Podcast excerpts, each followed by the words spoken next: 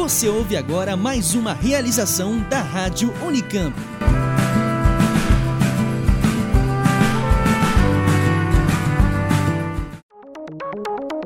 Você está ouvindo Oxigênio.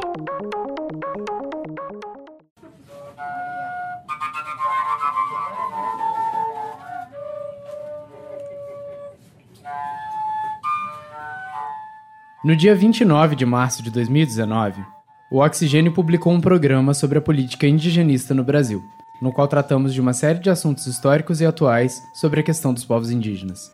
Dentre esses assuntos atuais, a gente tratou do primeiro vestibular indígena da Unicamp, que ocorreu no final do ano passado. Nós comentamos o quanto o vestibular indígena era importante por permitir o ingresso e dar voz a 72 estudantes pertencentes aos povos originários dessa terra, mas acabou que não conseguimos conversar com nenhum desses novos ingressantes a tempo do programa. Mas, mesmo com a correria do início do curso e das várias atividades que eles estão desenvolvendo, dois estudantes indígenas conseguiram tirar um tempo para conversar com a gente e contribuir com seu ponto de vista e a sua voz para essa discussão. Então, o programa de hoje vai trazer essa conversa com dois meninos incríveis e cheios de coisa para contar, além de falar um pouco da primeira semana dos acadêmicos indígenas da Unicamp que começa nesse 15 de abril. Eu sou Simone Paloni. E eu sou Bruno Moraes. E nesse especial do Oxigênio, vamos falar sobre a vivência desses dois estudantes como indígenas do Amazonas que acabaram de chegar a Campinas e à Unicamp. E também sobre a primeira semana dos acadêmicos indígenas da Unicamp, que eles também estão trabalhando para organizar e que vai ser fundamental para a comunidade da Unicamp conhecer melhor esses alunos.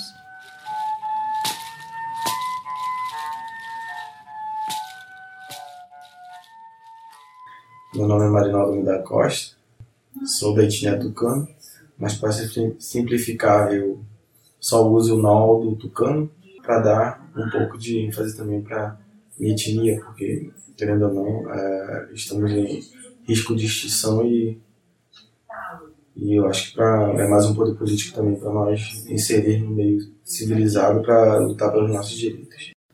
Esse foi o Marinaldo, do povo tucano, que acaba de começar seus estudos no curso de Linguística da Unicamp.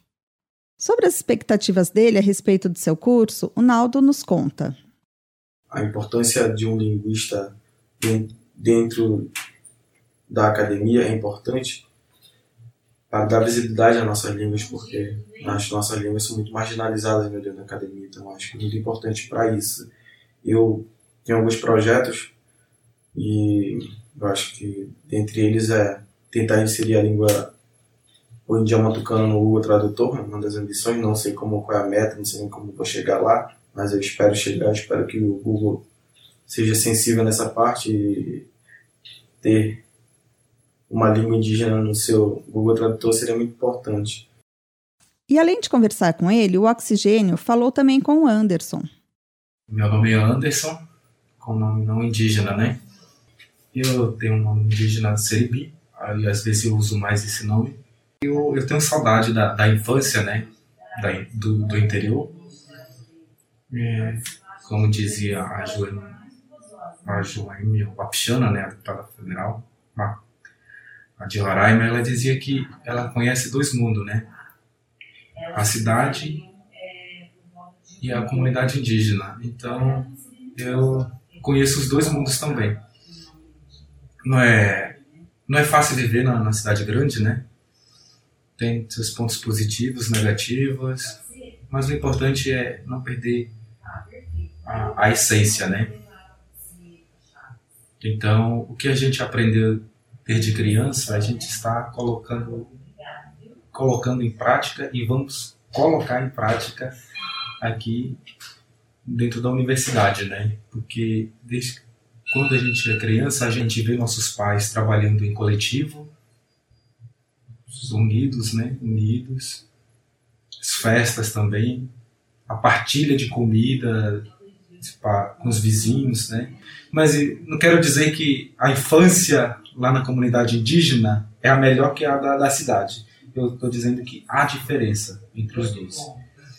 O Anderson também é do povo tucano e pretende, a partir de sua entrada no curso de filosofia, descolonizar o pensamento eurocêntrico em relação aos indígenas, presente no imaginário da sociedade e que não é diferente na academia. a filosofia, eu acredito que aqui no IFISH, né, o instituto onde eu estou, é um pouquinho eurocêntrica, né, um pouco difícil, né, mas como o Naldo já disse, né, é, a língua e o modo de pensar, ele está tudo está interligado.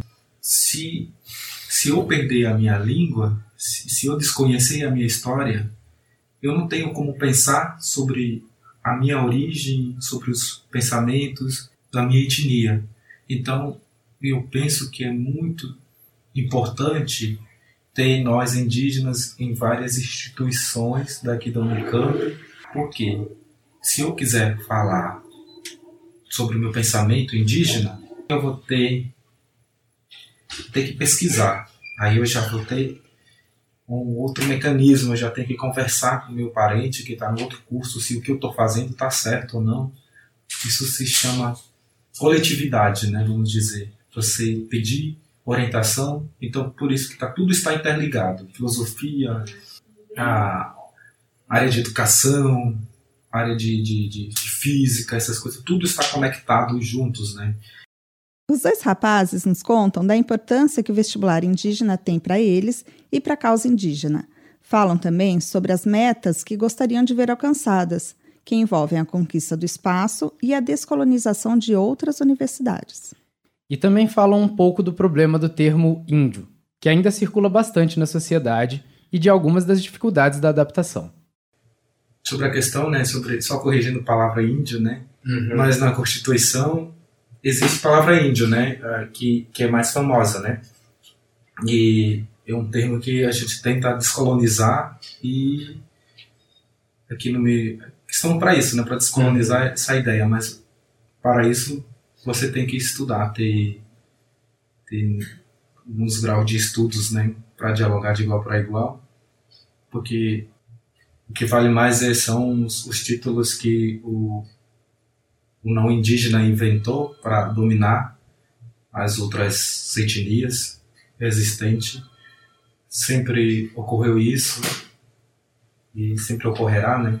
Bom, é, a inserção de indígena na academia é muito importante, porque, como o parente aqui falou, é importante para dar a voz para nós mesmos, sabe? Porque, porque antigamente a gente não tinha voz, a, a voz era o não indígena falando de nós mesmos eu acho que é muito mais gostoso você falar da sua etnia para o não indígena do que o não indígena falar por você.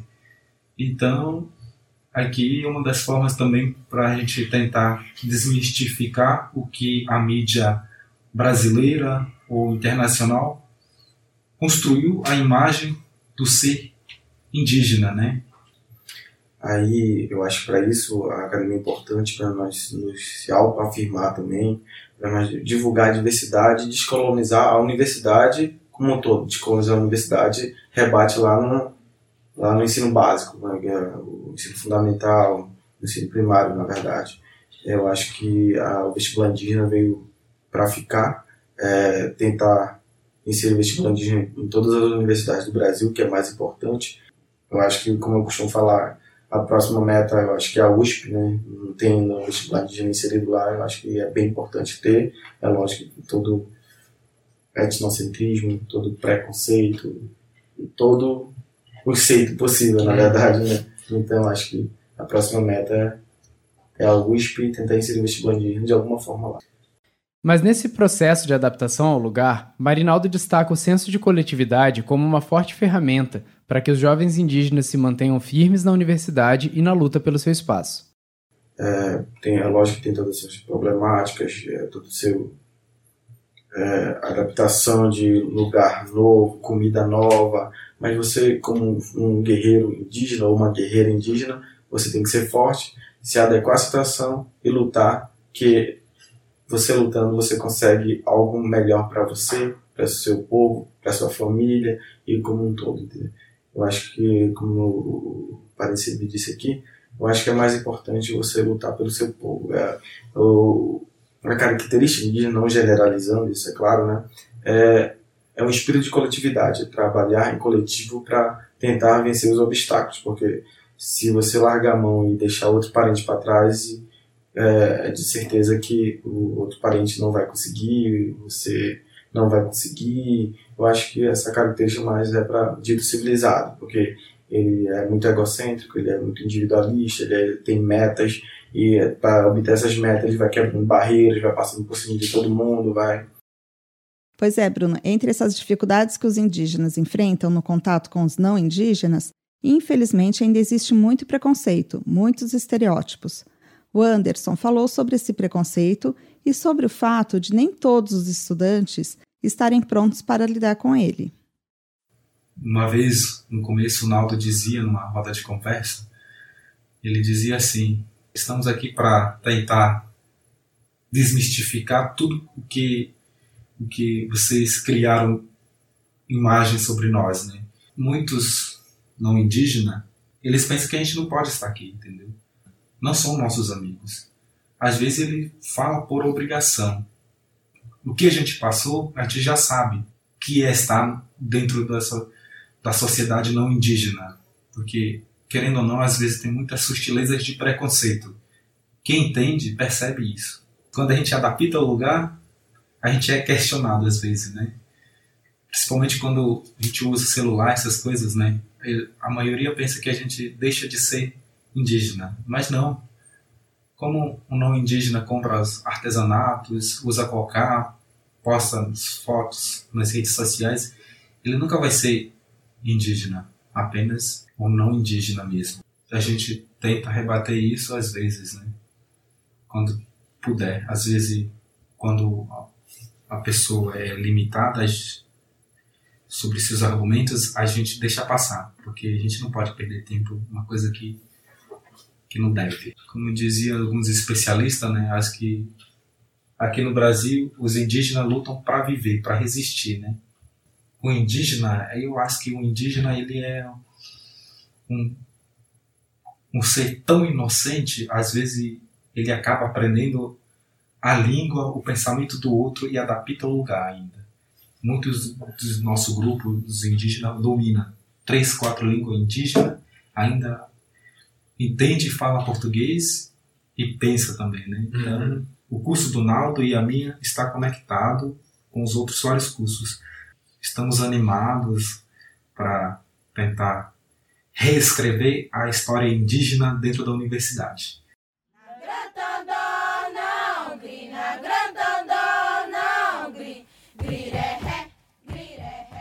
E para reescrever a história indígena dentro da universidade, o grupo de ingressantes indígenas organizou super rápido uma semana acadêmica especial sobre a temática indígena.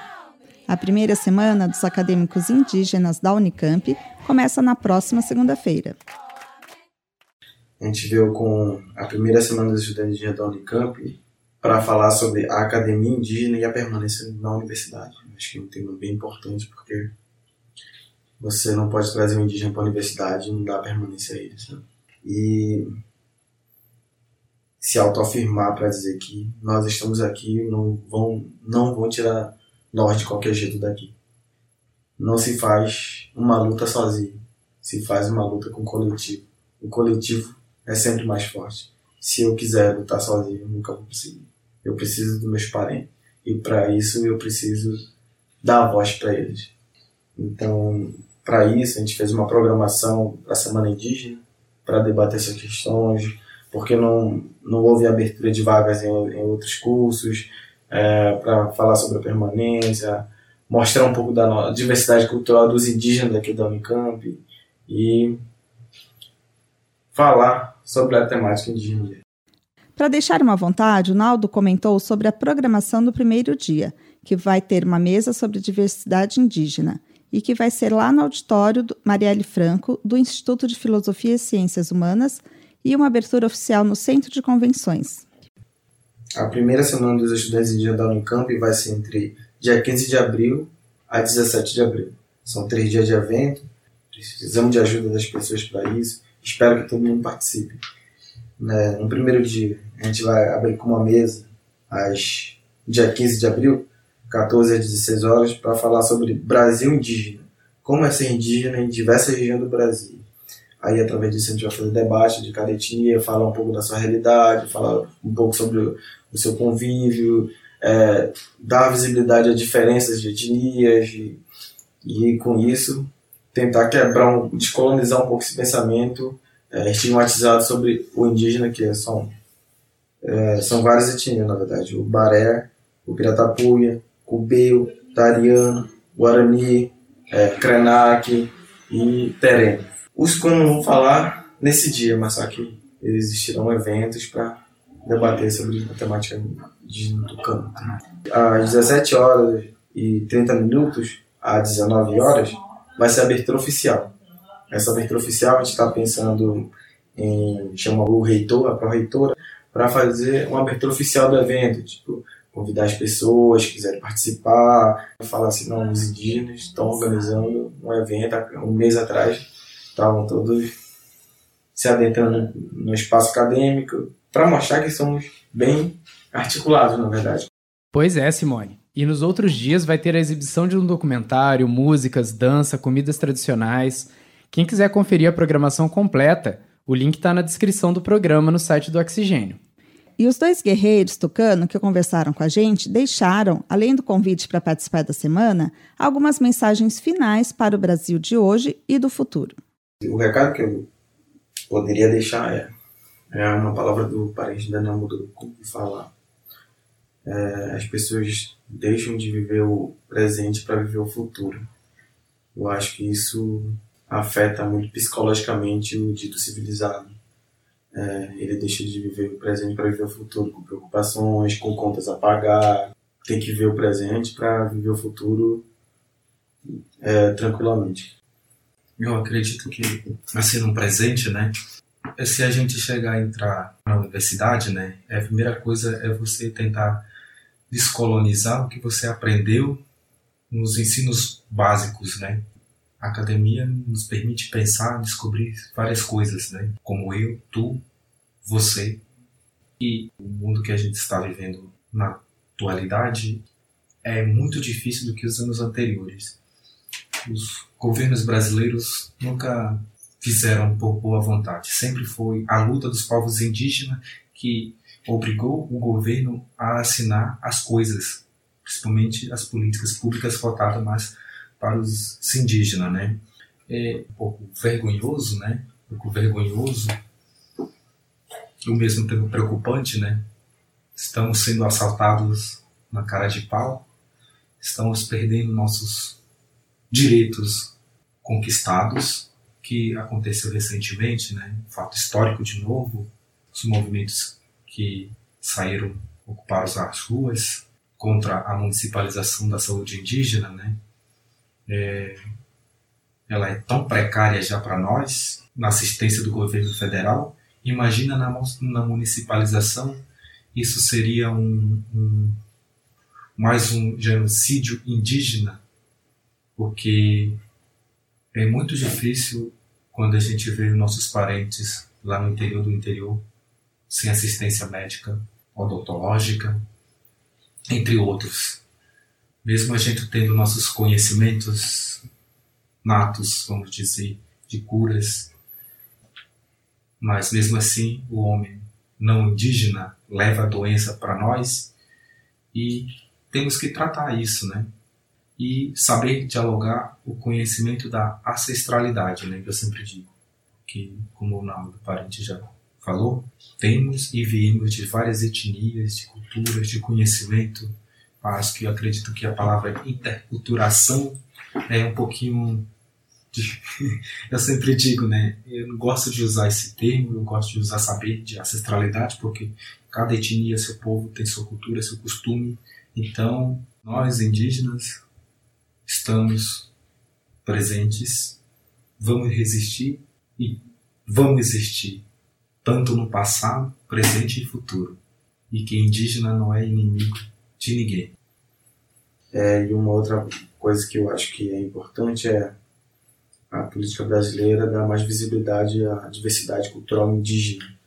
É, saber que os indígenas não só são um indígena, são várias etnias indígenas no Brasil e passar isso na, no ensino básico, na verdade. Vai ser mais importante. A minha alegria seria no futuro as pessoas saberem da diversidade indígena, não estigmatizar um indígena como um todo. Eu falo que ninguém nasceu preconceituoso. É um sistema que te faz preconceituoso, na verdade. Então o sistema te obriga a pensar de uma certa maneira porque desfavorece a economia brasileira. Nós somos marginalizados por um todo o sistema. Como que o sistema vai tomar as nossas terras através de um preconceito? Vamos inserir isso e vamos pensar mal deles que eles estão atrasando, mas na verdade nunca atrasamos. Nós fomos sempre o futuro do país, o presente do, do mundo, na verdade, porque sem nós, creio que sem o, somos do Amazonas, no caso, não, sem o Amazonas o mundo não sobrevive.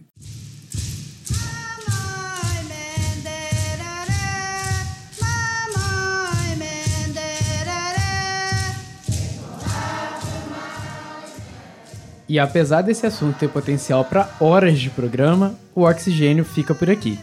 O especial de hoje foi apresentado por mim, Bruno Moraes, e por mim, Simone Paloni. As entrevistas e o roteiro foram realizados por Bruno Moraes. E os trabalhos técnicos são do Otávio Augusto, aqui da Rádio Unicamp. As músicas utilizadas nesse programa foram gentilmente cedidas pelo projeto Cantos da Floresta, que reuniu canções tradicionais de diversos povos indígenas brasileiros. As canções pertencem ao legado ancestral das etnias Krenak, Guarani Kaiowá e da comunidade Baiaroá. E você pode ouvir essas e muitas outras músicas de muitos outros povos brasileiros no site www.cantosdafloresta.com.br. Você pode seguir o Oxigênio pelo Twitter em oxigênio news sem acento ou no facebook.com barra oxigênio notícias, tudo junto e sem acento. Aproveita e marca quem você achar que pode curtir o programa ou deixe uma resenha do Oxigênio no seu agregador de podcasts. Até a próxima, pessoal!